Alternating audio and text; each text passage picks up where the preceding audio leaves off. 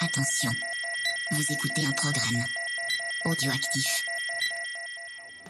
Revs up. Lights out on 2019. Great start from Miller on the second row. And it's a good start from Davizioso also. Not so much for Marc Marquez. Quattraro finally exits pit lane. Oh, dear me, what was he sitting up in the middle of the circuit for? What's happened? He's just thrown something off his bike. He's having a look. He sits up Davizioso. The crowd here go wild. 46 flags everywhere. He has made his move. Oh. Salut à tous, on se retrouve pour le numéro 70 de C'est qui en pôle Alors, euh, pour le coup, bah, on reprend les habitudes de l'année dernière, c'est-à-dire on est à distance euh, avec ce soir. Melvin, comment ça va? Ça va tranquille, merci et vous? Tranquille? Bon, bon, ça va, tranquille. Olivier également avec nous? Bonjour, bonjour à tous. Bonsoir même. Et Pierre, comment ça va? Bonsoir tout le monde, ça va bien. Ça va bien? Pénard Peinard, Ouais. ça pourrait aller mieux, mais bon, on a eu quelques courses. Ouais, bah ouais. On va vite mettre les pieds dans le plat, on va dire. Euh, pour les goodies, donc évidemment, vu qu'il n'y avait pas de course MotoGP, on va y revenir un petit peu plus tard. On a joué sur la course Moto 2 et c'est Maxou euh, qui a été tiré au sort, puisque du coup, vu que personne n'avait trouvé la bonne réponse, j'ai fait un tirage au sort parmi ceux qui ont répondu et c'est lui qui a gagné. Donc euh, les goodies vont partir dans la semaine. Et on fait aussi un gros merci à Thibaut qui nous a fait un petit coucou sur Twitter. euh, donc on lui fait un gros bisou parce que c'était un petit mot euh, super sympa. Et donc, on va passer tout de suite aux news. Première news, donc la prolongation de Marquez pour 4 ans au HRC. Donc, euh, je suppose qu'il va y avoir quelques petits commentaires. Qui veut amener son petit grain de sel, les petits gars là? Bah, moi je vois bien, c'est. J'avais pas marqué, mais. Euh, c'est quand même assez historique qu'un pilote signe pour 4 ans dans une écurie. Euh, Mhm. C'est dire si le HRC compte sur Marquez pour gagner 4 titres de plus, j'ai envie de dire. Euh, ouais, ouais, c'est euh, incroyable. Euh, tu vois, enfin, quand on, quand on voit un pilote signer pour 2 ans, on se dit il est tranquille. Et là, Marquez, il Mhm. signe 4 ans. Et, et 4 ans en plus, c'est à partir de 2021. C'est Ouais, ça. donc, euh, enfin voilà, le gars, il. Et j'ai, enfin, en plus, le montant euh, est assez incroyable. Ah, c'est toi qui as signé le chèque non, mais pas, enfin, il y a quelques rumeurs sur le montant du, du chèque Ah, Il y de a des rumeurs, mais tu sais ce que c'est les Ah rumeurs ouais, c'est vrai. Mais euh, enfin, à mon avis, il a Ouais. pas signé pour des cacahuètes, hein, c'est sûr. Euh, il, doit, beaucoup de il, doit, cacahuètes. ouais, il doit avoir, euh, il doit avoir beaucoup de, beaucoup de signaux de- d'autres, euh, d'autres écuries. Et alors, il y a une deuxième info. Euh, je sais pas, je crois qu'on en avait parlé, c'est que l'écurie Honda va changer de sponsor principal. Enfin, HRC va changer de sponsor, ça sera plus Repsol. Enfin, en tout cas, ils y réfléchissent. En tout cas, signer Marquez, ça donne peut-être un argument de plus pour le prochain sponsor, je sais pas. Ils vont se dire, on a Marquez, donc euh, venez les gars. Euh, ouais, enfin, c'est, euh, c'est, c'est une belle info. euh, on, on s'attendait pas à moins, cela dit. Après, euh. Ouais, Melvin? Bah, je... La signature de Marquez pour 4 ans, c'est c'est juste fou. Euh, 4 ans, quoi. De... Habituellement, c'est les 1 an, 2 ans. Enfin, moi, je trouve que ça fait un peu beaucoup quand même pour un, pour, euh, pour un pilote. Mais après, c'est Marquez. On comprend qu'ils veulent le, le garder euh, parce que c'est c'est le seul pilote qui sait conduire une Honda. c'est clair. Donc, Qui s'est gagné avec Ouais. une Honda. Voilà, oui, qui s'est gagné pardon avec une Honda. Donc euh, du coup, euh, c'est voilà, il a il a bien bien bien su tirer euh, son épingle du jeu et euh, je pense que pour pour 4 ans, ça va être euh, ça, ça va être ça va être assez impressionnant.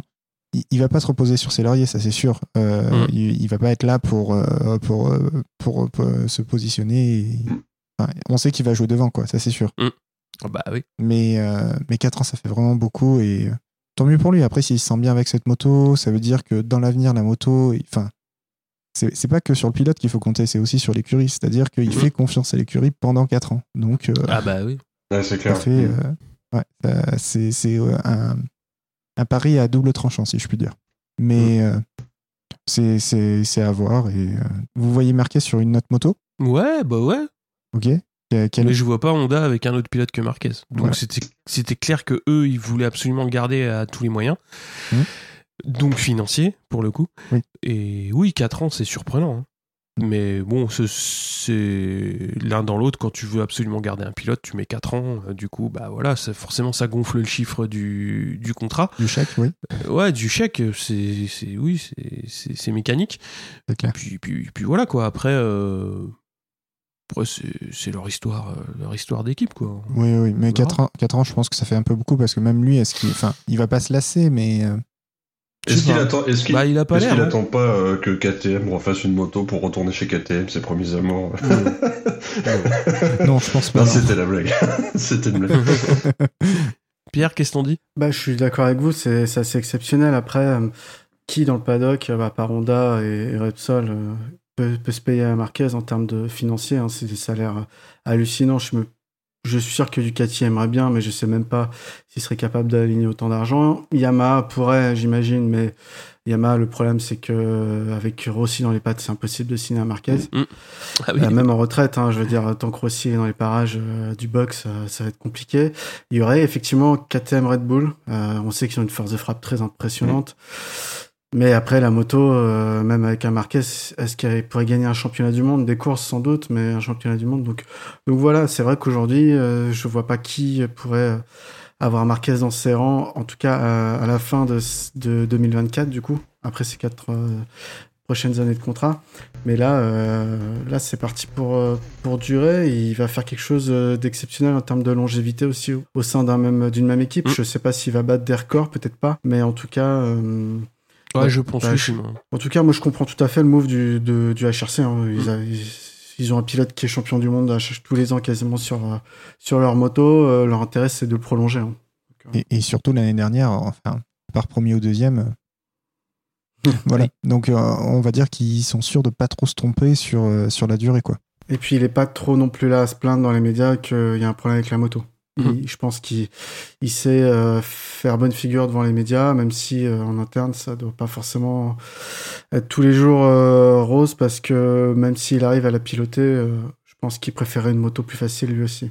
Hum, C'est pas faux. Ouais, t'avais une petite news, Olivier, euh, sur un Mallorquin, je crois. Ouais, absolument. Bah, c'est Lorenzo qui va nous faire une wildcard au Grand Prix de Catalogne. Si le Grand Prix a lieu, évidemment. Euh, avec ce qui se passe en ce moment, on n'est pas sûr, mais on prie pour que ça arrive. Le plus important, c'est pas comme l'an dernier, quoi. Voilà, exactement. C'était une belle Oui. annonce en tout cas, avec un drone Ouais, ouais, C'était hein. beau. Ouais, ouais, c'était beau. ouais. Du, du, Ouais. du Lorenzo euh, Mm. comme j'aime. Mais on entend- on n'entendait pas très bien, c'était dans la rue, euh, il y a des voitures autour. Euh, je pense pourtant qu'il a plus de moyens que nous pour faire du son. Culé. Ah, ça c'était cadeau. Et on va continuer avec les news. Donc Lorenzo Savadori qui va être pilote essayeur euh, sur euh, Aprilia en 2020 et on va faire un gros point euh, donc sur le coronavirus puisqu'il a déjà pas mal perturbé le début de saison. Donc ça a commencé avec euh, bah, du coup l'absence des MotoGP au Grand Prix du Qatar puisque les pilotes étaient euh, rentrés chez eux après les essais, mais le matériel était resté sur place, pilotes et euh, évidemment les équipes. Par contre, les pilotes Moto 2 et Moto 3, étant donné que leurs essais étaient euh, un petit peu plus tard, ils étaient pour la majeure partie, pour la totalité même, restés sur place. Donc, euh, bah voilà, euh, le pays qatari donc a, a interdit euh, aux ressortissants, enfin aux ressortissants étrangers euh, venant d'Italie, je crois. Ouais, et Japon aussi, a priori. Ouais, Italie et Japon, donc de d'atterrir sur le sol sans avoir respecté une, une quarantaine. Donc, bah, forcément, pour une grande partie du paddock, c'était pas possible. Donc, du coup, bah, la course MotoGP a été annulée. Et donc, ensuite, euh, assez rapidement, il y a eu euh, le déplacement de la course de Thaïlande qui doit se courir normalement mi-mars. Ben, du coup, va être déplacé dans le calendrier. Et là, on est en train de discuter autour du quota puisque début avril, euh, ça devait se tenir euh, à Austin. Et il commence à y avoir des grosses annulations d'événements à Austin, notamment euh, le South by Southwest, qui est un gros festival musique et art euh, d'une manière générale, qui se déroule à Austin euh, aussi. Et on parle aussi du Coachella pour être annulé. Donc voilà, du coup, c'est la grosse incertitude.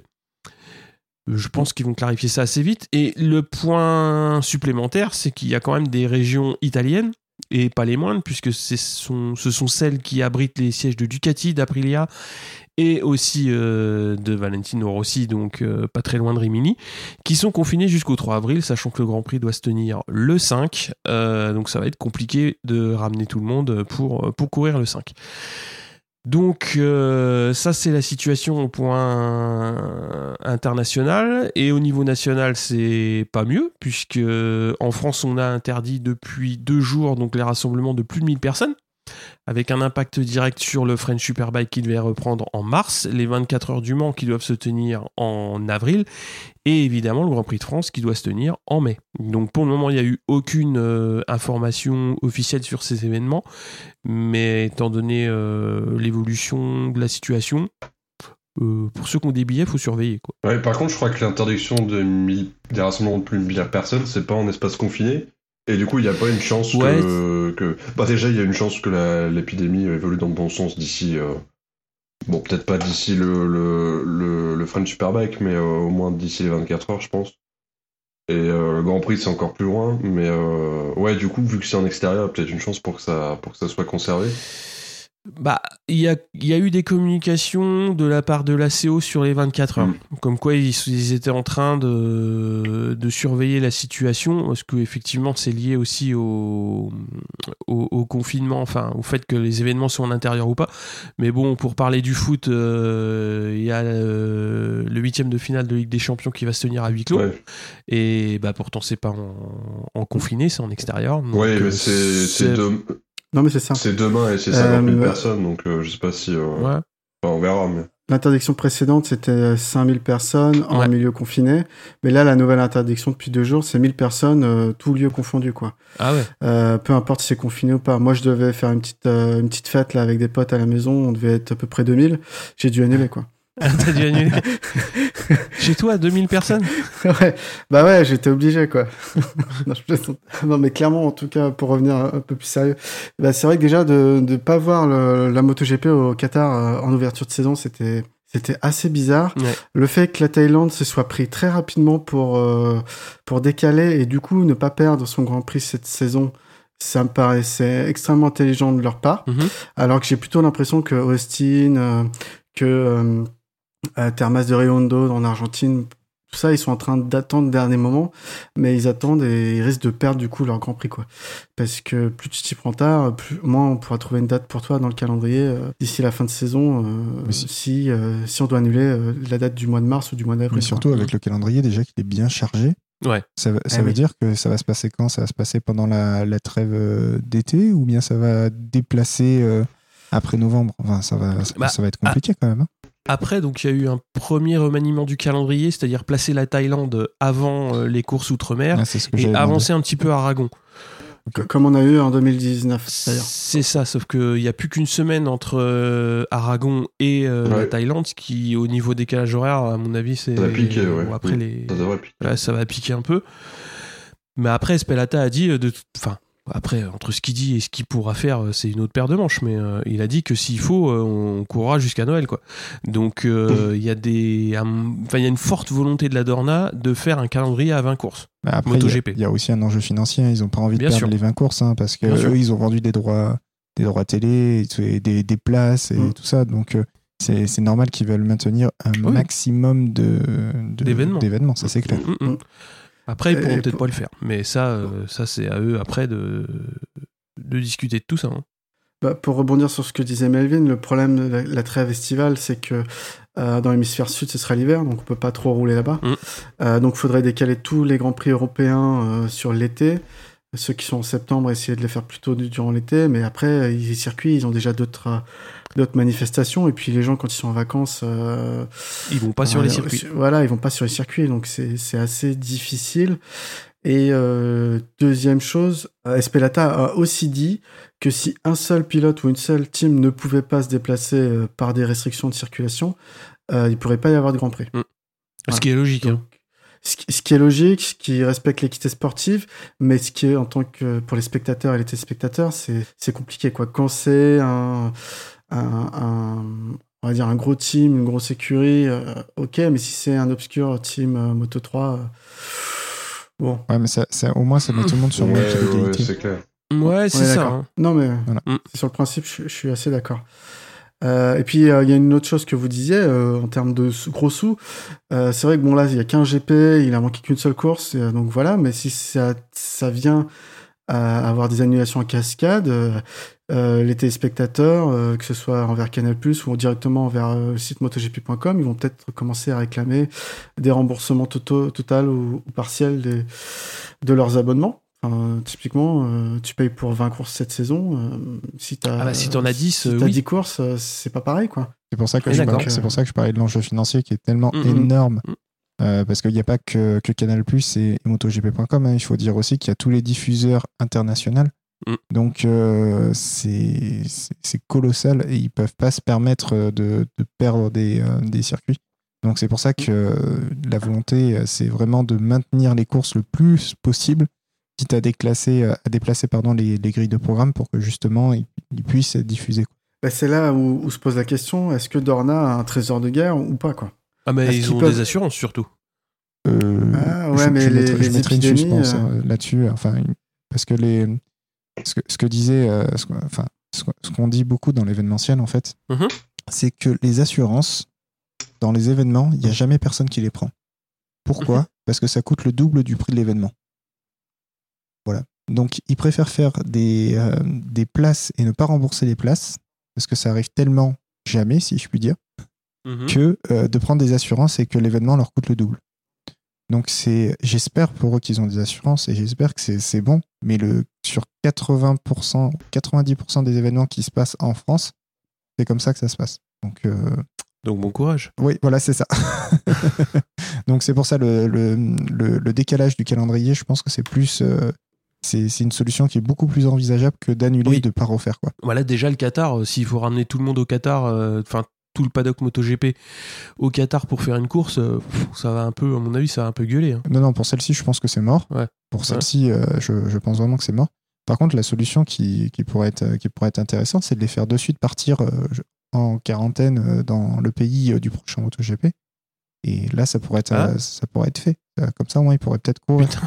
Allez, Mikalo, il y a déjà qui voient pas beaucoup leur famille. euh. Ah, c'est clair. Mais Ouais, bon, après, ça- compliqué, là. tout dépend des enjeux financiers. Ouais, ouais, ouais. Est-ce que ça coûte plus cher de faire venir 14 jours quelqu'un dans un pays ou bien est-ce que ça coûte plus cher de euh, décaler, reporter Enfin bref. Ça, la, la Dorna euh, pourra, Wow. très bien, euh, pourra très bien voir. C'est beaucoup. hein. Oui, ça fait beaucoup, oui. On va parler des courses quand même? Ouais. Euh, donc en Moto 3, en Q1, on a Rodrigo, Suzuki, Alcoba et Arenas qui passent en Q2. Et c'est Lopez et Suzuki qui se sont un petit peu accrochés euh, en, en fin de Q1. Il y a eu des petits, euh, des petits gestes euh, un petit peu... Un petit comment dire Ouais, ils sont un peu, sont un peu chauffés. Et on a Suzuki donc qui va quand même prendre la pole devant Fernandez et Arenas. En deuxième ligne, on a Binder, Ogura, Mazia et en troisième ligne, Migno, Honshu et McPhee. Pour la course, euh, donc les Moto 3 vont quand même lancer la, saison, bien que les Moto GP euh, courent pas. Et Suzuki donc tire l'avantage de la pole avec Arenas, Fernandez, Honshu, Arbolino et Ogura qui partent euh, bien également. Binder et Massia vont petit à petit passer aux avant-postes. On a un groupe d'une grosse dizaine de pilotes qui va se former. Euh, sans que ce soit vraiment décisif, hein, c'est-à-dire que ça continue quand même à rouler pas mal en, en file indienne euh, en, en tête de course, avec une tête de course quand même assez importante. Et à mes courses, on a Honshu qui a lâché prise, qui est 16e, et surtout, euh, bah, j'ai regardé vite fait Fenati, il était très mal placé, 22e, donc Mm. pas du tout dans, dans le coup pour ce début de course. On a Suzuki, Fernandez et Arbolino qui vont passer euh, la ligne en tête, mais ça bouge beaucoup euh, devant. On a Vietti qui va chuter après un contact avec euh, Alcoba. Et on va entamer le dernier tour avec Rodrigo en tête de course et Binder qui va chuter au T1, donc après un contact avec Arbolino. Donc c'est dommage pour le, CIP qui tenait une bonne place. Binder, il était pas loin de faire, euh, faire un podium. Et euh, donc Arenas et McPhee vont se détacher et c'est euh, finalement Arenas qui va tenir bon et qui va s'imposer devant le pilote écossais. On a Mazia qui est troisième, mais bah, il devra rendre une place parce qu'il a dépassé les limites de la piste. Ogura va donc prendre cette troisième place et Mazia va être reclassé quatrième. A. Il va y avoir d'autres pilotes qui vont être sanctionnés parmi lesquels Alcoba, Fernandez, Arbolino et Rodrigo, ce qui va un petit peu chambouler euh, la suite du classement. Et au final, ce sera Suzuki 5, Rodrigo 6, Alcoba 7, Salach 8 et Foggia 9. Euh, Melvin, est-ce que tu voulais parler un petit peu des Moto 3 justement? Alors oui, euh, en fait, pour en revenir euh, au, au Q1 avec Suzuki, Mhm. euh, il s'est passé un petit truc dans les paddocks que moi, j'ai pas trop trop compris. Enfin, euh, si vous pouvez me donner une petite éclair- éclaircissement, c'est euh, euh, il y a eu une incompréhension, je pense, avec le, le team manager les, et, les, et, les, et les mécanos. Suzuki est dans. Enfin, je refais la situation. on est dans le Q1. Suzuki à la pole. c'est cool, Mhm. très bien. Il va, il va pour partir à 3 minutes de la fin. Donc il va pour aller chercher sa moto. Et euh, je sais pas, je sais pas qui est la personne, si c'est son chef mécano ou quoi. Enfin, j'ai pas, j'ai pas vu, bien vu la personne qui lui dit non, attends, la moto est pas prête. Ils font des derniers réglages sur la moto. Et le truc, c'est qu'il sort des, des stands à 2 minutes. Sauf que pour faire un tour, il faut Ah 2 bah oui. minutes 10. Donc il a pas pu faire un tour lancé, quoi. C'est ça. Et euh, du coup, il a, Mm. il a raté son, son dernier tour où il aurait pu améliorer. Mhm. Heureusement pour lui, il a été qualifié. Mm. Mais euh, je pense qu'il y a eu un, un petit cafouillage. Et euh, enfin, j'aurais aimé savoir un petit peu si vous avez vu ce, ce- ce petit, ce petit moment-là et savoir ce que, ce que vous avez compris. Apparemment, ils essayaient, de ce que j'ai vu, pardon, je vous coupe tous, mais de ce que j'ai vu, ils essayaient de vider le, le réservoir pour euh, gagner le maximum de poids. Ah. Enfin, on a, on a vu qu'ils avaient démonté le réservoir. Oui, j'ai vu ça Euh, aussi. alors, c'est peut-être ça, euh, mais en même temps, ils ont visiblement fait des réglages sur la suspension. Alors, euh, mes, mes connaissances en mécanique Moto 3 sont assez limitées, donc c'est peut-être pas ça. Mais en tout cas, ils ont démonté le réservoir, ça c'est sûr. Le réservoir qui, pour ceux qui voient pas comment c'est foutu une Moto 3, est à l'arrière, et pas comme euh, toutes les motos devant. hein. Et Mm. voilà, les Moto 3 c'est sous la selle. Que, ouais, petite bourde hein, quand même. Effectivement, bon, ça a pas, ça a Ouais. pas eu de conséquences, mais Heureusement. heureusement, ouais, c'est clair, c'est clair. Heureusement, heureusement. Mais euh, voilà, moi j'avais euh, j'avais noté ce, ce, ce, ce petit, euh, ce petit accro- accrochage. Enfin, ce petit. ce, ce Ouais. petit Petit loupé de- d'équipe. C'est ça, c'est ça. Après, ça va dépendre aussi de, excuse-moi de te couper, de ce que le pilote a, a demandé en rentrant en box. Et euh, peut-être que c'est son chef mécanicien à ce moment-là euh, a demandé un changement sur la moto pour correspondre à ce que demandait le pilote, mais n'a pas forcément fait attention au temps qui restait. Quoi. C'est ça. Bon, C'était c'était le, le petit truc que j'avais noté, euh, qui était intéressant à avoir pendant, pendant Et, cette période. ouais. Et, ce qui est- et Pardon, sinon. euh, mais je finis oui, sur. Suzuki, c'est euh, assez fou parce qu'il part quand même et il regarde même pas le temps qui lui reste quoi. C'est euh, c'est qu'ils se sont même pas fait gaffe au temps. Ils regardent deux minutes en Ah non, ils principe, ils se disent bah on sort plus quoi, c'est tant pis, on, a- on s'est foiré. Ouais, c'est pas la C'est pas peine. la peine, mais il est quand même sorti en pensant qu'il avait le temps. Donc euh, d'ailleurs on le voit, il, est, il arrive, il arrive sur la ligne d'arrivée, euh, il est surpris de voir le, de voir le drapeau à damier. euh, Il voit il le fait drapeau, what, il fait euh, ouais, c'est ça assez, assez bizarre. Mais en même temps, en sortant à deux minutes des, euh, des, des, euh, des stands, c'est sûr qu'il Bah terminait oui, pas. c'est sûr. Enfin, Ah bah oui. 5 km. Moi, moi, quand je l'ai vu, quand je l'ai vu reprendre la course, quand j'ai vu repartir, j'ai dit mais il va jamais faire tour. s'il claque un Donc, énorme temps dans- voulait- dans le tour de sortie. Mais là, il faut, il faut passer sous les deux dans le minutes. tour de sortie, allez, clac, sous les deux moins une minutes. minute. 50. il a battu le record de Moto 2 avec une Moto 3. Mais il sera pas compté, c'est con. Mm. Non, mais après, il est, il est peut-être quand même sorti pour faire des Ouais. tests. Mais euh, ce que je trouvais ça bizarre en séance qualificative, surtout qu'il il avait la, la position pour être en, en, en Q2. Mais heureusement pour lui que, que ça n'a pas roulé plus vite. D'ailleurs, euh, en parlant de, de ceux qui ont roulé vite, euh, vous avez vu un petit peu les, euh, les, les qualifications de la, sur la Q1 de Rodrigo et Suzuki qui étaient en Q1, qui ont fait une super Q1 et une super Q2. Euh, du coup, en fait, les personnes, enfin les, les, les pilotes qui étaient euh, en Q1 sont, sont vraiment bien placés sur la grille après. Je trouve Mhm. ça très très intéressant et euh, c'est moi je trouvais que c'était vraiment une, une- ils ont fait pour moi un, un très bon week-end en tout cas sur, sur ces deux pilotes. Et, euh, et puis non voilà j'ai j'ai noté moi de mon côté un petit truc intéressant euh, qui est on va dire le classement Rocky des pilotes Moto 3 Là, c'est Jérémy Alcoba qui a fait 7ème et j'ai Denis Ocou qui a fait 12ème Unki Koni qui a fait 18ème, Ruiz Yamana qui a fait 20ème, Carlos Tatae qui a fait 21, Jason, euh, Jason qui a fait 25 et Maximilien Coffier qui a fait 27. Donc euh, je trouvais ça un petit pour les mettre un petit peu à l'honneur. Euh, j'ai bien aimé la course de Denise Onku qui a fait un très très beau départ. Il était très très bien dans les avant-postes. Et comme tu as dit, euh, comme dit qui a lâché après. Mm. Mais par contre, Jérémy Alcoba, qui a, qui a fait aussi un très bon départ, euh, il était classé, euh, euh, je crois, 16e euh, à, à 6 tours de la fin, et qui a très très très bien remonté. Et qui a, Ouais, il a qui- bien géré la fin de course, ouais. il a très très bien géré sa fin de course et qui a fini 7e. Moi, je trouvais ça euh, très, très, euh, très impressionnant. Et euh, bon, par contre, très bonne course de John McPhee et, comme Mm. tu disais, très décevant de Finati qui est habitué au championnat et euh, qui part euh, 18e et qui finit 17e. C'était- Ouais, ça va être Mm. dur. hein. Je pense que. ouais. Ça, ça- ça annonce là, c'est une saison qui va être, qui va être complexe. Mais euh, j'ai regardé un petit peu euh, sur, le, sur, les, euh, sur, les, euh, sur ce qu'il avait fait euh, les années précédentes parce que bon, on peut se fier un petit peu à ce qu'il a fait précédemment. Euh, L'an dernier, il a fait 18ème, je crois. Euh, et en fait, c'est des résultats en dents de scie sur ce circuit. Une fois, enfin, parfois, il est très bien classé, donc il est dans, les, dans le top 5, top 6. Et après, derrière, euh, c'est soit il est dans les, dans les avant-postes, soit il est dans, dans, dans ces positions-là euh, qui sont euh, limite hors classement, quoi. Donc, bon, Bah, Fenati, c'est ou tout l'un ou tout l'autre. hein. C'est ça. C'est top 5 ou 20. hein. C'est ça. Ben voilà. Ben là, on était dans le. On était dans le pas bon. c'est ça. Donc voilà. C'est ce que j'ai noté, moi, pour, le, pour, pour, la, la- pour la course Moto 3. Ouais, il y a eu aussi un petit rappel à l'ordre des team managers. hein, Je crois que c'était en fin de FP3. Et Mm. la direction de course a rappelé tout le monde pour leur expliquer que c'était pas la foire à la saucisse. Que l'aspiration au Qatar, euh, c'est une tradition, mais faut pas que ce soit, ce soit partout le pareil. Donc euh, il y a eu un petit rappel à l'ordre.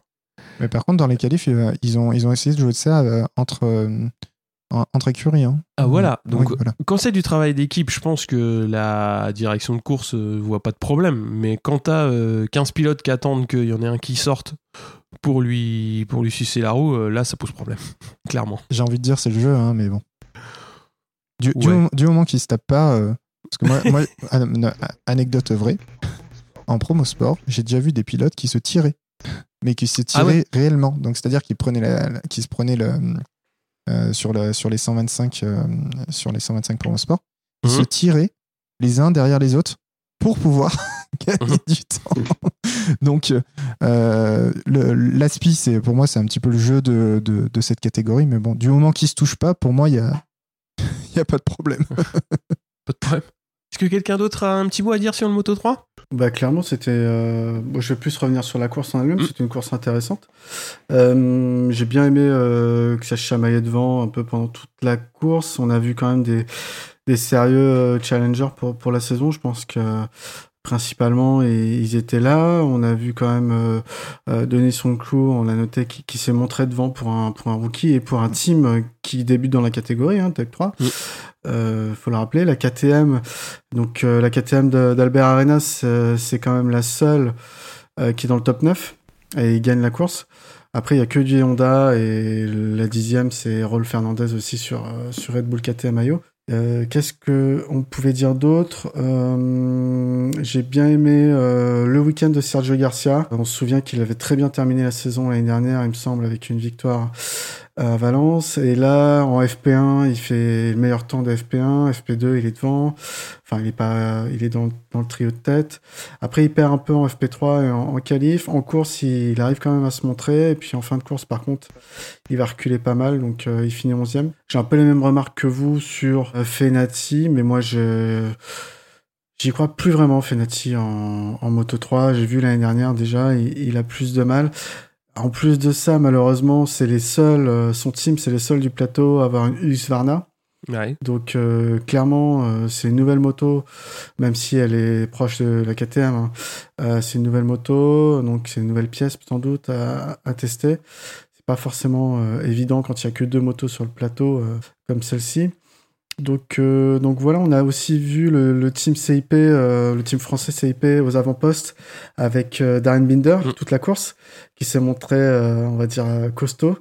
Malheureusement, à la fin, il, il chute euh, suite à un dépassement un, un peu trop viril, peut-être. Euh, J'ai plus le nom du, du pilote en question. C'était pas Arbolino. Ouais, Euh, si, si. euh, Si, si, c'est Arbolino. c'est ça. hein. On a Ah, les noms, voilà. on a les noms.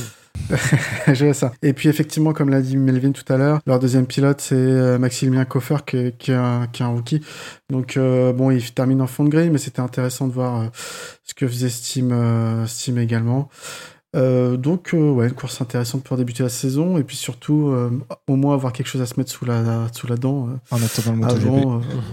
oh, ouais, si on a des courses cette saison, ouais. On passe au Moto 2 du Allez. coup. Donc euh, en Q1, c'est Schroeter, Baldassari, Navarro et Ponce qui sortent et passent en Q2. On a Roberts euh, en pôle devant Marini et Bastianini. Navarro 4, Ben Snyder 5 et Gardner 6, Bezeki 7, Martin 8 et Baldassari 9. Alors Sam Loves va terminer son week-end le samedi puisqu'il était en délicatesse avec euh, une épaule euh, blessée, donc qui s'était euh, fait durant les essais hivernaux.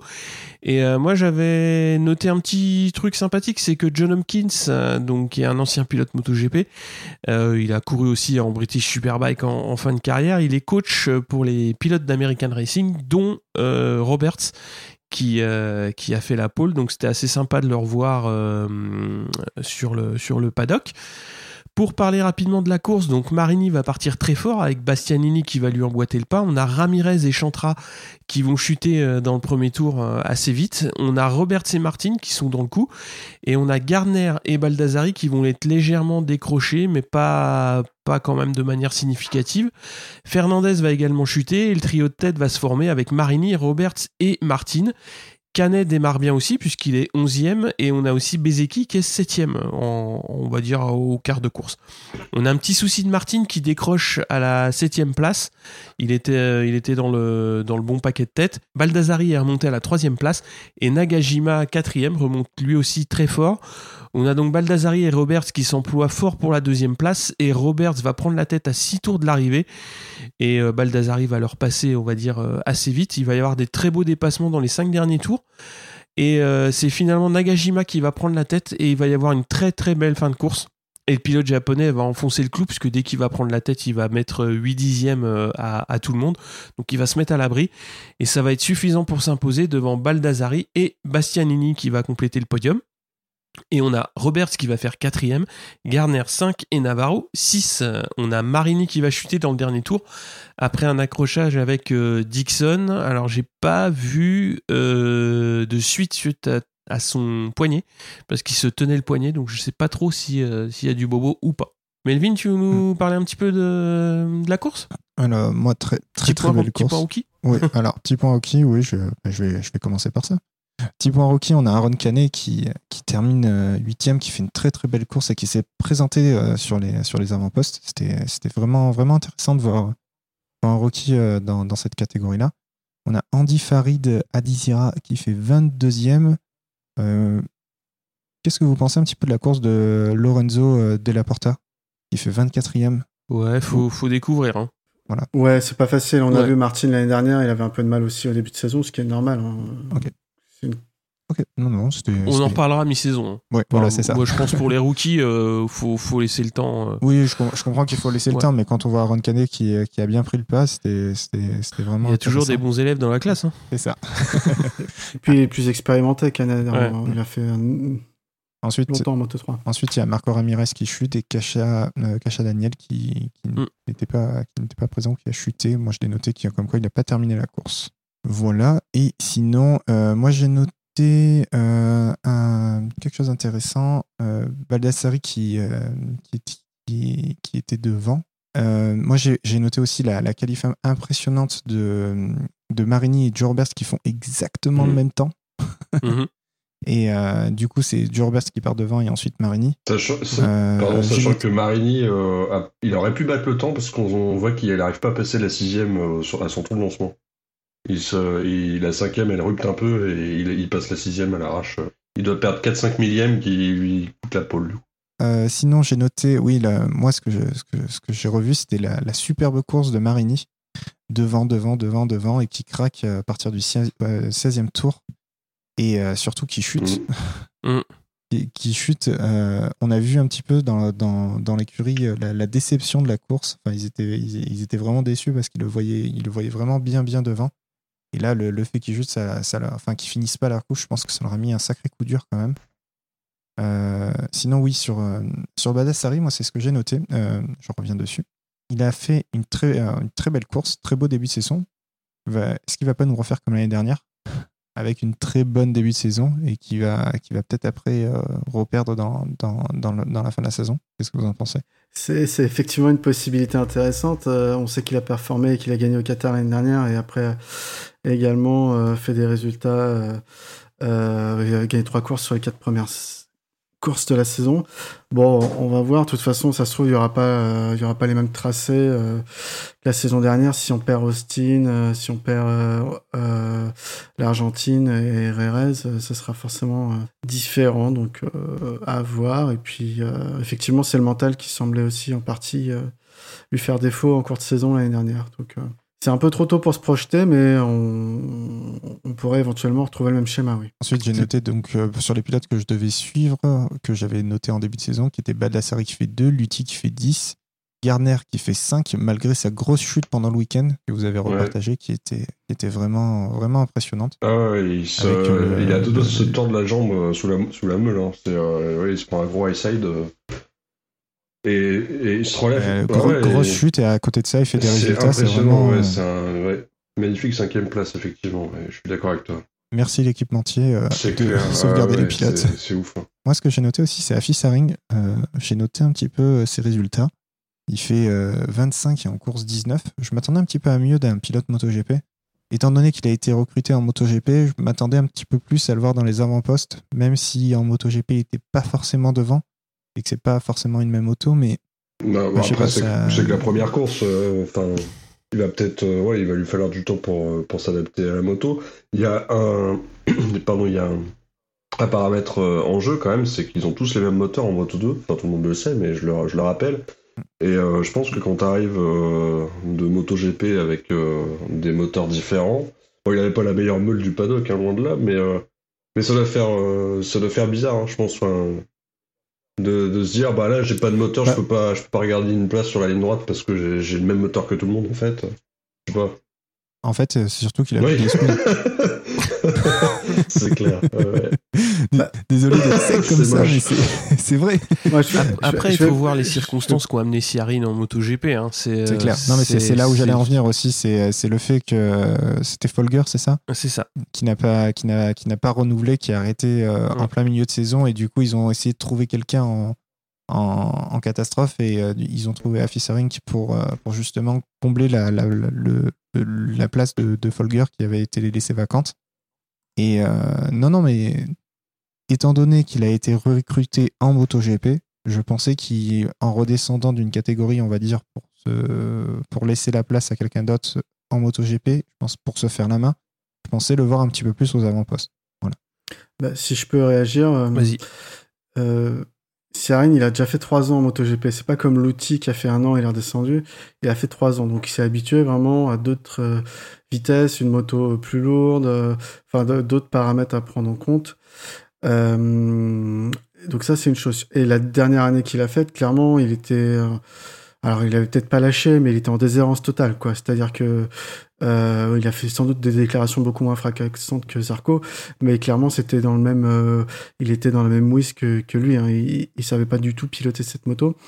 Et euh, bah, il était un peu perdu, le pauvre. Donc le fait de redescendre dans un team euh, Moto 2, ça va lui demander un temps d'adaptation. Et, euh, et on va voir ce que ça va donner. Après, il faut également préciser que c'est un des rares du plateau, ils sont quatre à, rouler sur un châssis speed-up. Ça veut, ça excuse pas tout, hein. mais la plupart sont en Canex aujourd'hui. Si je compare, effectivement, hein, il y a Navarro hein, qui, qui roule sur speed-up, qui a fait, qui a fait sixième, donc, euh, donc voilà. Et Canet également, donc Canet, lui, c'est carrément son, son coéquipier, hein. c'est c'est dans le même team, qui finit huitième. Donc, effectivement, il y a une marge de progression importante. Moi, je, ce que j'attends de lui, effectivement, cette année, c'est qu'il finisse devant, devant Canet, hein, de son coéquipier, et euh, éventuellement faire un top 10 au championnat du monde. Bon, c'est la première course, donc, euh, donc on verra. Je suis d'accord. Ouais, il y a toujours des descentes euh, MotoGP, Moto2 qui sont Ouais. compliquées. hein. Euh, quand tu vois des gars comme Barbera. euh, Non, il y a toujours eu des descentes moto, MotoGP, Moto2 qui étaient, qui étaient limites. Loves n'a pas été non plus euh, monstrueux quand il est redescendu. Il y a Cluty l'année der- l'année dernière qui a quand même sorti son épingle du jeu. C'est les pilotes que j'avais nommés. Ouais, voilà, c'est ça, ouais, comme, euh, comme tu as dit, mais euh, c'est pas une garantie de résultat hein, de redescendre de GP. Ah, euh, pff, ouais, comme non, tu l'as c'est- dit, je, je Pierre. demande, je demande pas une garantie de résultat, je demande ouais. juste d'être un- euh, faire un top 10 ou au on, moins dans on les est qu'à la première Ouais. course enfin euh, Ouais. C'est clair, c'est clair. Ouais. Euh, temps d'adaptation à la moto et tout. euh, en là- plus un, un week-end un peu voilà, particulier ou pas de MotoGP enfin peut-être des repères aussi qui se qui... enfin il y a plein de repères qui changent Je sais Non, pas, je sais pas, pas. je, m'interroge. avait pas oui, les copains, bah oui. c'est tout. Mais euh, bah, on verra. hein, enfin, Oui, on verra. on verra. Après, si euh, effectivement, au bout de 10 courses, euh, il fait toujours euh, 25 au qualif et 19 en course, euh, là, on pourra dire que, Ah bah. que soit sa moto est un tréteau, soit il sait pas la piloter. Ah non, puisqu'il a la même que Canet et Ouais. Canet il se des points. Mm. Voilà. On verra. J'espère que, que ça ira mieux sur, sur la suite, en tout cas. Si on a fait le tour, on va passer au point championnat. Donc euh, évidemment, c'est le classement des courses. En moto 3, donc Arenas en tête avec 25 points, devant McPhee avec 20 et Ogura 16. En moto 2, Nagajima en tête devant Baldassari et Bastianini. À noter que euh, Nagajima a remporté la course. Euh, C'était pile poil 10 ans après euh, la victoire en moto 2 du, de Tomizawa. C'est ça? Exactement. Ouais. Sur le même circuit, euh, Ouais. dix ans après. dix ans après. Euh, on va passer donc au Superbike et au Supersport. Tu veux nous en Ouais, parler un parce peu, que j'étais en manque de moto. Enfin, je pense qu'on était tous dans le même cas, donc euh, je me suis, euh, je me suis rattrapé avec le, le Superbike et le Supersport. Donc c'était exactement, exactement. Euh, donc Ouais. ils ont roulé une semaine avant, une semaine avant euh, Moto 2, Moto 3 euh, à Phillip Island en Australie, donc magnifique circuit. On en reparlera après, mais je voulais juste dire un petit mot sur la réal euh, de la course. Enfin, en tant que spectateur, quand tu compares ça avec la, même avec la Moto 3, euh, ça n'a rien à voir. Quoi. Enfin, c'est, c'est- on sent que c'est un peu plus, un peu plus amateur. Un peu plus. Ouais, ouais, il n'y a pas les Y a mêmes pas les moyens. ouais. Il y a moins de caméras, c'est ça. C'est- te- ouais, qui- tu, Ah et tu vois la différence, clairement.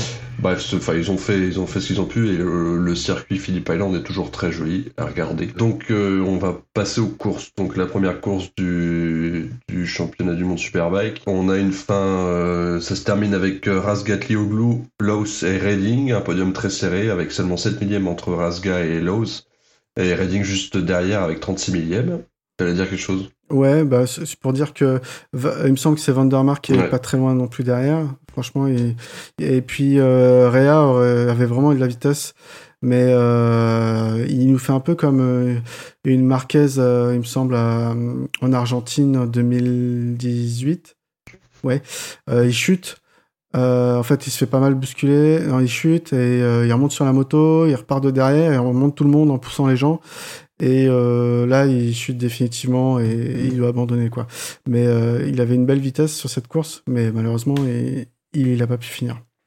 Ok, on passe, euh, on passe à la course sprint. Euh, donc on a une chute de Bautista en début de course, qui Bautista qui part de loin, qui remonte fort, mais qui apparemment pousse trop. Bass qui se bat pour choper le trio de tête. Euh, Razgatlioglu, putain c'est pas facile à dire. Redding et Rea, il les, ouais. il les rejoint après une grosse attaque de Redding, mais se fait passer par l'os quelques virages plus tard. Donc en- au final, on a Rea, Razga, Redding et Bass 7 Un petit mot à dire sur cette course sprint, elle était, elle était sympa. hein. Enfin, moi j'aime bien ce, ce, ce, ce Ouais. format. ouais, cool, euh, ça se bagarre bien. Bon, en Superbike, ça se bagarre de toute façon, hein, même quand la course dure 20 tours, mais, mais là, ouais, c'est rigolo. Euh, on passe à la deuxième course du coup. Euh, on a une grosse course de Loris Baz hein, qui essaie de, de, de remonter pendant la deuxième course, donc il prend même la tête à plusieurs reprises avec des belles bagarres avec Réa. Euh, malheureusement, trois tours avant la fin, il se fait sortir par euh, Rasga, mais sans chuter, il réussit à traverser les graviers et revient dans la course. Il finit huitième. Euh, belle course aussi cette deuxième course avec des gros combats, ça se touche, ça se bagarre. Et je reviens sur sur sur Loris Bass qui a pas peur de doubler Réa quand même. il était impressionnant. Mhm. Enfin, Rémi Tissier au commentaire, en sport était fou, mais c'est vrai que le le, le, le- la bagarre était, euh, était impressionnante. On l'aurait pas vu faire ça euh, l'an dernier, par exemple. Et là, il a, il a, on voit qu'il a gagné en maturité, peut-être en punchy, et, euh, et c'était vraiment cool à le voir, à le voir se battre. Alors malheureusement, effectivement, c'est l'effet de course. hein. Il se fait sortir, je crois que c'est au virage 9, euh, à l'extérieur, euh, et euh, parce qu'il sort un peu large, mais Rasga aussi, du coup, il se fait sortir, il arrive à traverser le bac. Pas mal quand même de finir huitième en traversant un bac. hein. c'est quand même un résultat propre. Non, rien de particulier. Moi, j'ai trouvé que c'était euh, bah, en Superbike une belle, euh, une belle entrée en matière avec justement des, des pilotes euh, qui ont pas mal performé sur leur nouvelle moto, notamment Ouais. euh, et, euh, et, et Redding aussi qui a pas qui a été euh, qui a été constant sur le week-end Mm. c'était pas mal c'était bien c'était enfin c'était bien un petit peu déçu pour, euh, par euh, Bautista Ouais. je l'attendais peut-être un petit peu mieux mais bon vu que c'est euh, aussi une nouvelle moto on va laisser un petit peu le temps de de, de maturer mais euh, moi je j'ai trouvé que c'était une bonne une bonne reprise pour euh, Ouais. pour ça et surtout Mm. pour base parce que bah, quand on l'a vu à Manicourt clairement euh, il, il fondait beaucoup d'espoir sur cette saison 2020 donc euh, puisqu'il avait rejoint donc Tenkate euh, en cours de saison. Donc il y avait eu un travail d'adaptation qui avait été important pendant la saison. Il savait qu'il y avait beaucoup de travail à faire en intersaison. Et euh, là les résultats euh, de Phillip Island montrent que ça paye. Et euh, on espère le, voir vraiment euh, aux avant-postes euh, régulièrement et c'est bien quoi. Moi je trouve que c'est c'est bien parce que c'est un pilote euh, enfin qui, est- qui, est- qui est très- d'une part euh, très sympa puis deux qui a jamais eu vraiment euh, tu vois en MotoGP chez Avintia il, il donnait le maximum sur sa moto. Et à l'époque il avait pas enfin techniquement il avait pas le package pour faire quelque chose de de mirobolant. Et il a fait pourtant de très belles choses sur cette moto. Et euh, voilà il mérite il mérite d'avoir euh, du, du bon matériel et une bonne équipe comme il a chez Tenkate pour faire des bons résultats quoi et j'espère que cette année ça va ça va payer. Euh, pour en revenir à la course 2, euh, on... Toprak, en fait, euh... Toprak tombe en panne d'essence euh, au 20e tour. Et euh, à ce moment-là, Loris Baz, il est légèrement sur l'extérieur dans sa roue. Et il est Ah, il tombe en panne d'essence du coup. Ouais, je Euh, et- Ouais, donc c'est Toprak qui tombe en panne d'essence et, To- et Baz est obligé de faire tout droit dans les graviers pour l'éviter. Donc euh, Baz peut, peut reprendre la course, mais il a perdu pas mal de, de place. Le team, euh, le team euh, Patayama s'est excusé auprès de Toprak Mm. parce que clairement, euh, bah il est il, il perd euh, potentiellement euh, la première place, mais il perd au moins la cinquième place, donc 11 points, euh, ce qui n'est pas rien au championnat du monde. Donc euh, voilà, grosse erreur pour un, un team officiel. Mm. C'est c'est pas rien du tout. Et pour, je vous rejoins un peu sur ce que j'ai pu entendre de, de vos commentaires. C'était vraiment des belles courses. Je suis content de voir que, que, que ce soit Redding, Lowe ou Razgat Leoglu qui, qui arrivent sur cette moto ou, ou, ce- ou leur team, là, leur nouvel team et qui, qui performe tout de suite. Même euh, Aslam hein, chez, euh, chez Honda, Ouais. clairement, il a fait des belles courses, meilleures que Bautista se- selon moi, quoi. Donc, euh, donc c'était très très intéressant euh, euh, de voir ces courses Superbike. Ouais, et puis une belle homogénéité entre les, entre les marques aussi, enfin entre les écuries. Euh, on a vu les Honda assez bien marcher, surtout sur la, sur la course 1 de mémoire. Enfin voilà, ça, ça s'annonce pas mal. hein. Ça s'annonce pas mal. encore une fois, les Yamaha aussi marchent bien. Euh, ça, ça, Kawa évidemment marche euh, toujours très bien en Superbike. Euh, ça, ça s'annonce pas mal du tout cette, euh, cette, ce championnat. Et puis on a vu aussi euh, Ouais. BMW avec Syke, notamment en course Mm. 1 et en course sprint. On sait qu'a priori, c'est ce que tout le monde dit, que la BMW a un châssis extraordinaire, mais apparemment ils savent toujours pas bien gérer leurs pneus. Donc, euh, donc s'ils arrivent à trouver le, le réglage, Mm. pourquoi pas quoi. Alors on va faire le point euh, classement Ouais, général bah, on a Laos euh, premier du classement général avec 51 points, Redding deuxième 39 points, et Razga 34 points juste derrière, et Baz du coup est septième, premier indépendant. Donc on va passer maintenant au Super Sport 600 avec euh, petite précision. Donc les pilotes devront s'arrêter au stand pour euh, changer de pneus puisque euh, on a un revêtement qui est un petit peu trop agressif pour les, pneus. Et donc sur les 16 euh, tours de course prévus, le train ne pourra pas faire plus de 10, 10 10 tours. Donc il y aura un changement obligatoire. Et donc Krummenacker euh, qui court avec le numéro 1 euh, loupe son départ. En fait il le vole et il veut le rattraper et bah il se loupe complètement et il va chuter donc dans la foulée. euh, donc euh, course terminée pour le, pour le champion du monde en titre. On a Locatelli qui va vite prendre les commandes devant Mayas et Cluzel et bah, l'Italien on le reverra pas. De Rosa sur MVA Augusta est deuxième euh, assez assez solidement accroché à cette place et il y aura des pénalités distribuées parce qu'il y avait un temps minimum d'arrêt au stand à respecter. Donc euh, pour éviter que ce soit des arrêts au stand type F1 où euh, il y a du temps à grignoter euh, à droite à gauche. Et donc dans l'affaire, Cluzel va perdre euh, 8 centièmes de seconde et Vignales va perdre 9 secondes 6. Donc clairement, il est parti beaucoup trop tôt par rapport au temps minimum. Et ça changera pas grand chose au classement, donc cet, euh, cet arrêt au stand. Donc Locatelli mène devant De Rosa et Cluzel, suivi par Mayas et Perolari. Donc dans le dernier tour, euh, bah, le pilote du GMT, donc Perolari, euh, va quand même bien titiller euh, Mayas et c'est lui qui va tirer son épingle du jeu puisqu'il va prendre la quatrième place et donc Mayas la, la cinquième. Donc au général, on a Locatelli en tête devant De Rosa et Cluzel. Euh, un petit mot sur Carla cette Perolari, euh, su- enfin, on voit que son entraînement de l'été, a, enfin de l'hiver, pardon, a bien marché. Euh, pareil, euh, pareil que Bass tout à l'heure, hein, quand on voit se battre avec, avec Mayas, euh, bah c'est super course quoi. Euh, Il y a, il y a un an, on ne voyait pas à ce niveau-là, donc c'est, je suis super content pour lui. Euh, juste un petit point euh, règlement, c'est, je trouve c'est un peu con ce- cette histoire de temps minimum d'arrêt au stand, surtout qu'il est vraiment long quoi le temps minimum.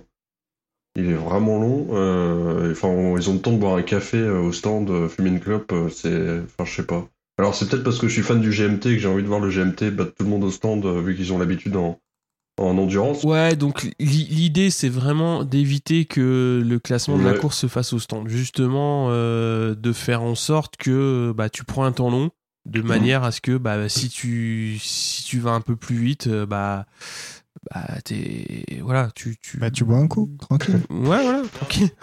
Ouais, je comprends, Non, mais voilà, c'est- pas l'idée, hein. ouais, L'idée, ouais, c'est de faire de la vitesse, donc, euh, de voilà. difficulté, c'est- Ouais. ça, euh, et je, par- je parlais de réalisation euh, audiovisuelle tout à l'heure euh, sur le Superbike et là sur le Super Mm. Sport c'était encore pire là, là au stand on voit qu'ils sont vraiment pas habitués à filmer ça hein. on avait juste un plan euh, ouais ouais bah non, on avait juste caméra, un plan euh, au téléobjectif super ah, c'était c'était très moche mais voilà. j'espère qu'ils vont un petit peu s'améliorer Ouais. Après, c'est les droits de diffusion. hein. S'ils arrivent à vendre ça, euh, forcément, ils auront plus de moyens pour, euh, pour, euh, pour, pour, pour Mm. mettre plus de caméras et ainsi de Mm. suite. Quoi. Le, le MotoGP, à côté de ça, ra- enfin, est beaucoup plus diffusé. Déjà, euh, Ca- Canal+, ils ont Mm. mis du temps à prendre le pas. Maintenant, s'ils doivent faire après euh, toutes les déclinaisons, euh, t'imagines un petit peu, c'est comme s'il y avait le foot Ah qui oui, faisait c'est- la Ligue c'est 1, la. Ligue 2, Mm. etc. Quoi. Bah, ils ont lancé, ils ont lancé la, la chaîne et- Canal Plus MotoGP. On pourra peut-être, euh, euh, penser à la chaîne Canal Plus Moto tout court. Hein, puis on aura des courses tout le temps, hein, toute la semaine. Ça va baisser notre productivité au taf, hein, je pense. Mais... Dans ces cas-là, Canal+, euh, di- diffuse absolument Qu'est-ce que tu fais? Attends, je regarde la course Super Sport de le week-end. 2014. euh, Philippe Island, fous-moi la paix. Attends, il y a le hamac qui démarre. Ah oui, le Hama, putain, c'est. Il y a le Superbike brésilien, euh, le t'inquiète. Hama, euh, pour, ouais, euh, J'ai vu quelques images, là, c'est impressionnant aussi. ouais. Ah ouais. Oh. Ah bah oui. Ouais, le British c'est le est British, hein. effectivement. Euh, si, la dernière petite news, c'est que justement, euh, le paddock Superbike est lui aussi à l'arrêt, puisque l'étape Qatari, qui devait se courir donc le week-end euh, qui vient, donc le week-end du 15 mars, a été reporté. Donc là, il va y avoir une date à trouver au calendrier. Après, voilà, le calendrier Superbike est quand même un petit peu plus léger. Donc je me fais moins de... Je pense que ce sera plus facile pour eux de retrouver une date. Mais euh, clairement, pour les mêmes raisons, donc le paddock Superbike est à l'arrêt aussi. Euh, bah déjà, on a vu que Locatelli, clairement, il avait une moto qui roulait beaucoup plus vite que, que Mm. ses concurrents le week-end. Donc encore, le team Bardal, ils ont su trouver euh, les ressources pour aller chercher du développement euh, moteur. Euh, bah, cette année, il est tout seul. Enfin, c'est un team avec une seule moto, donc euh, clairement, il va falloir le surveiller. Euh, également une belle vitesse de pointe de la part de la MV. Après, on sait qu'elle n'est pas allée sur tous les circuits, donc euh, sur la saison, ça sera peut-être un peu plus compliqué pour De Rosa. Cluzel Perolari, euh, ils sont dans ce qu'on attend d'eux, avec Mayas également. Euh, Qu'est-ce que j'ai noté? J'ai noté euh, l'autre français de la catégorie euh, qui débarque du Super Sport 300, donc Andy Verdoya, qui était qualifié 18e, qui finit, euh, qui finit 15e, donc c'est pas évident de, de monter de catégorie. euh, donc euh, dans un petit team qui se lance également, le team Blue Crew. Donc à voir. Et enfin, j'ai noté Kanonchu, donc le transfuge du, du Moto 3, dans un team spécialement monté pour, pour lui, qui finit 11e de la, course. Donc c'est pareil, c'est honorable. C'est, il est encore super jeune, donc à voir ce que ça donne sur, sur la durée. Mm. Et Kromenaker, donc le champion du monde qui a osé du coup euh, prendre le numéro 1. Ah bah, Cette osé, saison- il a le droit. Il a le droit, mais je- et il, a, et, et il le mérite, hein, mais ça fait bizarre de voir un numéro 1 autre que sur la moto de Réa. Euh, du coup, euh, bah, malheureusement, il, il, il finit pas la course, quoi. Mm. Tout de suite, euh, tout de suite, et il tombe. Donc, euh, donc c'est dommage. On verra, on verra sur les, les prochaines courses. Ah ouais, la MV Mm. Agusta, elle tourne bien hein, quand même. hein. Ouais, ouais, ouais, mais elle a toujours bien roulé. Elle a une, une belle vitesse, mais des fois ils ont des, des problèmes de gestion. Ouais, euh, Les problèmes de de fiabilité pneus, quand même. Ouais, de fiabilité, etc. Bon, sur ce, est-ce qu'on a fait le tour de- d'un petit peu tout? Euh, je voulais faire un petit mot sur le coronavirus qu'on n'a pas dit. Alors ça fait chier tout le monde par rapport à notre passion qui est, qui est regardé de la moto, mais c'est Pas pas hein. la peine euh, Ah de oui. gueuler sur les gens, euh, sur les T'as pilotes, sur les teams, euh, sur les journalistes. C'est quand même une situation assez grave. Il y a des milliers de morts, euh, donc euh, euh, même si euh, on peut toujours relativiser face à d'autres maladies, je peux comprendre aussi que ça reste qu'un sport, qu'une passion, et il faut pas forcément s'énerver autant si des puis tant qu'il y a du, de l'essence euh, à la pompe et qu'on peut rouler nous, franchement. Oui, et, puis l'essence c'est moins cher. moins cher, Petite anecdote que j'ai vue euh, euh, qui, qui a rien à voir avec la moto, mais qui, était sympa euh, par rapport à ça, par rapport au coronavirus. Il y avait un match qui se, qui se jouait, à- un match de foot qui se jouait à, à huis clos. Et euh, c'était Cristiano Ronaldo qui sort des, des, des, Mm. des vestiaires et qui va pour checker des gens, mais checker des gens imaginaires en fait. C'était, c'était assez drôle vu le contexte. Je trouvais ça. je Et là, en Ligue 1, il y a un speaker qui, a- Mais- qui, euh, après un but, veut faire parler le public sur le buteur. Et c'est magnifique aussi, ça. Ah oui. Et c'est là, il y avait qui personne. c'est Ah putain, il y a personne, les gars. Et c'est Michel. Michel, Ah bah c'est Michel. Ah. Ah bah, je vous le conseille sur Twitter, et je, je Ah, pleurais de rire. en- en regardant ça. C'est pas mal, ouais. Bah, voilà, pour dire que le coronavirus, c'est c'est un, c'est un peu galère pour tout le monde et qu'il faut, qu'il faut- il faut prendre le mal en patience et, Ouais. et attendre que ça passe, quoi. Voilà. En espérant que, le, que, que ça chamboule pas, ça chamboulera pas trop le calendrier MotoGP euh, à voir pour la suite. Normalement, ce qui est prévu, le prochain, ça serait. euh, Bah, le c'est prochain, en théorie, c'est Ouais. Austin. Austin, voilà. En espérant qu'il soit maintenu. euh, S'il n'est pas maintenu, ça sera l'Argentine, c'est ça? Ouais. C'est censé être l'Argentine, ouais. Mais bon, après, est-ce que ça vaut le coup d'aller en Argentine pour revenir en Europe juste pour une course financièrement? C'est les. Qataris qui payent la logistique. hein. Quoi, c'est vrai. Faudrait dire ça à l'Emirati alors. C'est clair. Bah Non, ouais, après. euh, Déjà qu'ils ont un match à huis clos dans deux jours au Parc des Princes à cause du coronavirus. tu- Ah bah ça, c'est. C'est sûr que partir, euh, partir de l'autre côté du monde pour euh, peut-être une course, ça serait, ça, serait, ça serait compliqué euh, financièrement, quitte à faire des économies, autant à, à ramener tout le monde euh, en Europe pour, pour la suite, si l'Europe est maintenue. Une petite euh, dernière info sur le coronavirus que je viens de voir passer. Euh, L'Italie vient de- d'annoncer le- la quarantaine totale pour le pays total. Donc euh, les gens n'ont pas le droit de sortir de chez eux, sauf travail Wow. et santé. Voilà. Et ils ont même prévu des, un délit, une amende pour les gens qui sortent quand même. C'est euh, ouf. Ouais, ouais, c'est Ah ouais, chaud. d'accord. Ouais, là, c'est chaud. Ok. Donc c'est Ouais, le pays absolument. complet qui est en lockdown. Donc faites vos réserves de mozzarella Bon. et de parmesan parce que sinon. Gardez vos micros surtout. C'est clair. Voilà. Bah, désolé de plomber Ok. l'ambiance, hein, mais. Ouais, Bah non, non, mais mais après, C'est euh, pour après, c'est euh, ce qu'on ce s'était dit euh, aussi en, en- sur Discord notamment, c'est qu'ils vont pouvoir continuer à travailler sur les moteurs jusqu'à jusqu'à la première euh, les premiers essais euh, du prochain Grand Prix. Donc là, je pense que Ducat, euh, toutes les marques italiennes vont avoir le temps de bosser les moteurs un peu plus sur les GP. Ouais, tu, tu fais bien de me le rappeler. Effectivement, c'est un point qu'on n'a pas abordé, mais Oui. le règlement euh, ne donne pas une Exactement. date, euh, une date limite en termes de, de date calendaire en disant euh, c'est avant le 15 mars, vous devez avoir euh, validé votre moto pour que les moteurs soient scellés. C'est vraiment marqué dans le règlement sous la forme de euh, avant le premier jour euh, des essais du premier événement. Donc en fait, si le premier événement c'est le 30 mai, euh, bah, en gros, euh, au matin du 30 mai, il faut avoir euh, validé les moteurs et scellé. Bon, et en ce temps-là, tout, tout ce qui est développement euh, peut continuer à avoir, avoir lieu sur la moto. Après, comme disaient certains journalistes euh, aguerris sur Internet, euh, le problème n'est pas tant le développement, c'est de Mm. pouvoir tester euh, les améliorations. Et là, c'est plus compliqué. Par contre, sur l'aérodynamisme, euh, avec les bancs, euh, les bancs d'essai, euh, tout ça, les souffleries, ça peut quand même être, euh, être testé, mais le toucher au moteur, c'est quand même un peu plus, mhm. un peu plus risqué. Oui, même, il faut les gens pour faire euh, tourner la soufflerie. En plus, ils sont en Italie. Ouais. ouais. ah, mais ils ont, ils ont ah, enfin, ça, ça va être hein. compliqué quand même. d'après, le, d'après le décret pris par, euh, par, le Premier ministre, ils ont le droit d'aller au travail quand même. Mm.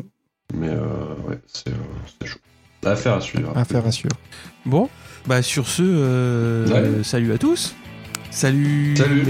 Olivier et Pierre. Bonne soirée, à bientôt. Allez, bientôt. Ouais, à bientôt, à la prochaine course. Hein.